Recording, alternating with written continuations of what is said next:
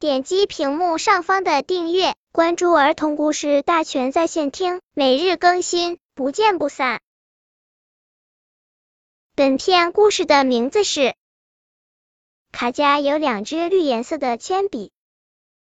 卡家有两支绿颜色的铅笔，莱纳一支绿色铅笔也没有。莱纳就向卡家借，借我一支绿色铅笔。这我得问问我妈妈。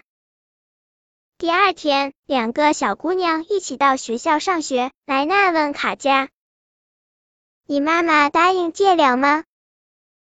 卡佳叹了口冷气，说：“妈妈倒是答应了，可我还得问问我哥哥。”这可怎么说？借铅笔还得问过哥哥。莱娜说。第二天，卡佳来上学了。怎么样，你哥哥答应了吗？莱娜问。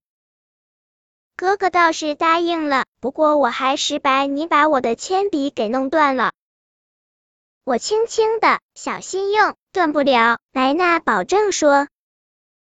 得，卡佳说，别别按的太重，别咸在嘴里，还有别老画个没完。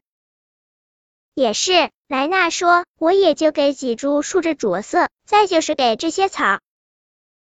这就要用很多了，卡佳说着，眉毛皱成了一团，沉着一张脸。